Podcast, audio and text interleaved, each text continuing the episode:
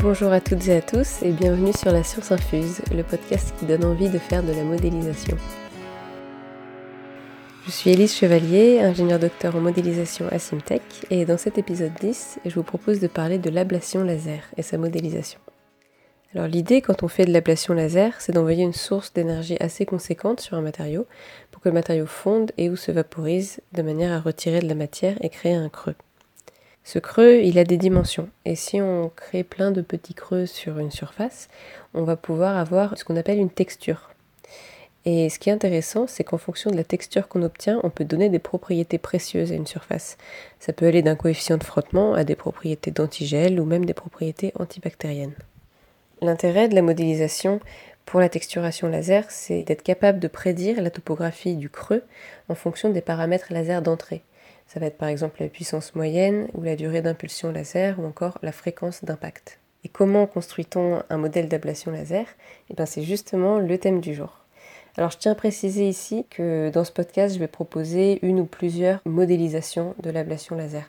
Il en existe d'autres et je ne prétends aucunement avoir la bonne façon de faire. Il existe plusieurs bonnes façons de faire qui vont être bah, plus ou moins adaptées en fonction de ce qu'on recherche. Mais dans un premier temps, comme pour tout modèle, on va chercher d'abord à comprendre les phénomènes physiques impliqués dans le procédé. Et pour l'ablation laser, eh ben, c'est très riche, c'est complexe car on voit intervenir des phénomènes multiphysiques. On a l'électromagnétisme de la source laser, on a la thermique du composant qui fait intervenir de la conduction, de la convection, du rayonnement, et on trouve aussi les quatre états de la matière, donc du solide, du fluide, du gaz et du plasma, et bien sûr tous les changements de phase associés. Pour commencer à parler du problème d'ablation laser et comment le modéliser, on va partir de la source électromagnétique. Alors quand on parle d'électromagnétisme, on pense équation de Maxwell. Alors on peut aller par là et on aura sûrement de très beaux post-traitements, mais moi ce qui m'intéresse dans le faisceau laser, c'est la puissance thermique fournie par cette source électromagnétique. Et du coup, je peux simplifier mon modèle de manière significative en utilisant directement en thermique un flux surfacique ou une source volumique dépendant des paramètres en entrée et qui représente la puissance thermique fournie par le laser. Ensuite, on va vouloir connaître la température en tout point du domaine et pour ça, on va résoudre l'équation de la chaleur. Alors à ce stade-là, on va distinguer deux cas. Le cas de l'ablation ultra courte, une durée inférieure à 10 picosecondes, et les autres. Alors pourquoi on fait cette distinction? Bah, Parce que pour des durées d'impulsion très courtes, comme par exemple la femtoseconde, on est à des échelles de temps euh, tellement courtes que le système n'est pas à l'équilibre en termes de température. Et il existe dans la littérature des modèles hétérogènes, des modèles à deux températures, qui permettent de simuler euh, donc deux températures, la température des électrons qui chauffent plus rapidement et qui transmettent leur énergie au reste du composant sur des échelles de temps plus longues. Donc c'est la température du composant qui est la deuxième température. Donc un premier choix de modélisation dans l'ablation laser va dépendre du régime que vous utilisez. Est-ce qu'on a des temps d'impulsion supérieurs ou inférieurs à 10 picosecondes? Ensuite, comme dans tout modèle, on va choisir quelle phase on veut représenter. Et si on prend le cas de l'impulsion ultra courte, on sait que le volume de matière à l'état fluide peut souvent être négligé, et c'est d'ailleurs ce qui en fait la qualité de ce type d'ablation. Alors ça a l'avantage de nous permettre de ne pas modéliser le fluide, qui est quand même coûteux numériquement, sans que ça ait une grande influence sur euh, la topographie finale. Dans le cas d'impulsion laser plus longue, par contre, la matière peut avoir le temps de passer par l'état fluide. Et on sait que la convection, la tension de surface, les effets Marangoni vont contribuer à déplacer le fluide jusqu'à son refroidissement et donc influencer la topographie finale du cratère. Typiquement, en ablation nanoseconde, on voit apparaître un monticule de matière autour du cratère. Donc si on veut être capable de prédire la présence de ce monticule, on doit prendre en compte le fluide dans la simulation. Un autre phénomène important dans l'ablation laser est la création du plasma. Euh, le plasma va avoir des effets sur l'ablation puisqu'il va créer une pression sur le cratère qui va entre autres participer au creusement.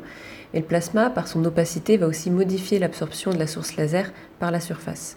En termes de modélisation, on peut vouloir prendre en compte le plasma dans le modèle, et ça implique de résoudre des équations dans le domaine de l'air environnant, ou bien on peut décider de modéliser les effets du plasma euh, en appliquant par exemple un coefficient d'absorption sur la source laser de manière à ce que la surface reçoive moins d'énergie, et on peut aussi appliquer une pression équivalente sur la surface mobile si on considère que le plasma contribue au creusement. Alors il y aura encore des phénomènes physiques à discuter, particulièrement pour le régime laser ultra court, mais je vais m'arrêter là pour parler de l'ablation, c'est-à-dire comment à partir d'une surface plane on obtient le profil du cratère. Alors on peut par exemple déformer le maillage. Dans ce cas, on impose une certaine vitesse au nœud du maillage et cette vitesse correspond à la vitesse d'évaporation. Pour connaître la méthode qu'on utilise à Simtech pour calculer cette vitesse, n'hésitez pas à nous contacter et nous partagerons avec plaisir nos publications sur le sujet. Je vais finir ce podcast avec quelques aspects numériques importants liés à la simulation d'ablation laser. On a noté la variété des échelles de temps à considérer lors de la simulation de phénomènes impliquant des lasers. On peut aller de la femtoseconde, le temps d'impulsion, à la microseconde lors du refroidissement. Et pour être sûr de représenter les phénomènes se produisant sur de courtes échelles de temps, il faut prendre soin d'adapter le pas de temps en indiquant le pas de temps souhaité pour le solveur et en sortie. Le pas de temps du solveur nécessite une attention particulière pour atteindre la convergence, car le problème est fortement non linéaire. Le dépôt de la source laser est ponctuel, les propriétés matériaux dépendant de la température, et on a des gradients de température élevés sur de faibles distances. Et en plus, le maillage est déformé au cours de la simulation, ce qui nécessite encore une fois des pas de temps assez fins pour que la déformation se passe bien. Voilà pour euh, ce premier podcast sur la modélisation de l'ablation laser. Bien sûr, il y aura encore beaucoup de choses à dire et on y reviendra peut-être dans de futurs podcasts. Je voulais préciser qu'à Simtech, on est impliqué dans un projet de recherche qui s'appelle Shark et qui est financé par l'Union européenne, qui fait partie des projets Horizon H2020 et dont l'objectif est de rendre la technique de texturation laser plus accessible à l'industrie, notamment en intégrant à une machine laser un outil d'aide à la décision des paramètres laser en entrée pour avoir une certaine fonction de la surface. Et cet outil d'aide à la décision est créé avec l'aide de la modélisation. Alors si vous êtes intéressé par le sujet, vous pouvez jeter un œil sur le site euh, www.sharkproject.eu. Merci d'avoir écouté ce podcast sur l'ablation laser et comme toujours, n'hésitez pas à nous contacter pour nous faire un retour ou si vous avez des thèmes en tête pour nos prochains podcasts. Bonne semaine à tous